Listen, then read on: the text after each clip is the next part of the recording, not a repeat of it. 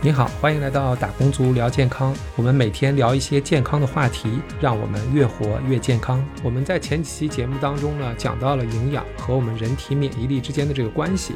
我们新西兰的政府呢，也已经宣布我们从紧急状态恢复到了这个正常的状态，也就是我们所说的 Level One。那这个非常感恩可以在新西兰这里生活。但是呢，就像我之前所说的，在没有疫苗出现之前呢，我们绝大多数还是要靠我们人体的这个免疫力来抵抗。抗外来的这个病毒和细菌，我们前两期节目当中呢，讲到了两种营养素和我们免疫之间的关系。那我们知道，免疫其实是一个长期的培养的过程，只有长期的注意你自己的身体，才会有一个强大的免疫力去保护我们自己的这个身体。我们前两期讲到的是我们的霸道总裁蛋白质和我们的维生素当中的老大哥维生素 A。那我们在这一期节目当中呢，我们聊一聊维生。生素 C，那我觉得维生素 C 应该是我们最熟知的一种维生素了。那维生素 C 是怎样帮我们提高人体的这个免疫力呢？那维生素 C 呢，通常是通过我们增加白细胞的这个数量来达到这个增强我们的这个免疫力的。而且呢，白细胞当中呢，维生素 C 的这个含量也比较高。此外呢，维生素 C 还可以增加我们抗体的这个产生。那其实也有一些科学家做过这个动物实验，维生素 C 呢还可以提供体内干扰素的这个水平。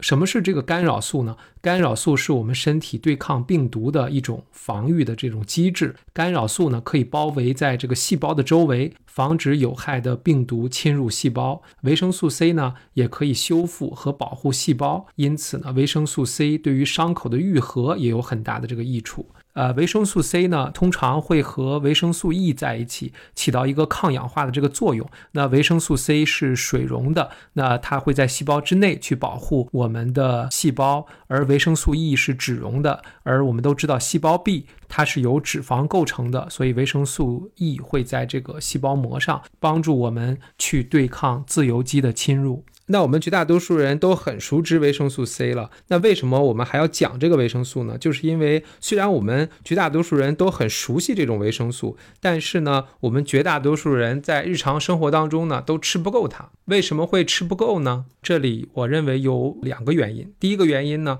维生素 C 呢，它是一个水溶性的维生素，也就是人体是不能储存的。我们可能去一趟洗手间，在体内的维生素 C 在我们还没有用到的情况之下，很可能就排出体外了。所以，我们每天要吃含有很多维生素 C 的这些新鲜的蔬菜和水果，这样才能保证我们每天足量的摄取到维生素 C。那第二个原因呢？维生素 C 的这个抗氧化能力很强，也就是可以保护我们自己的这个皮肤还有细胞啦。但是呢，它非常的怕见光、怕日晒、怕热，因为它自己是水溶性的维生素，遇到水呢，可能就溶到水里就会溜走了，我们可能人体就吸收不到了。所以呢，如果我们摄取不到新鲜的蔬菜，不是去生吃新鲜的这个蔬菜和水果，而是经过了我们的这个加热或者烹饪之后呢，很多维生素 C 可能就流失了。所以呢，这也是我们不能足量的摄取维生素 C 的啊一个重要的原因。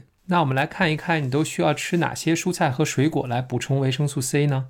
我们通常说是柑橘类的水果。比如说橙子、橘子，或者是我们所说的奇异果，我们也管它叫 kiwi fruit，或者是我们的菠菜、甜椒，那还有我们所说的草莓，还有西红柿，那这都是非常好的补充维生素 C 的蔬菜和水果。而且我们在补充维生素 C 的时候呢，还有一个我们需要注意的地方，我们通常总结的摄取维生素 C 的三点就是食材要新鲜。烹饪要简单，吃水果呢要带皮，这样的话才可以更好的摄取维生素 C。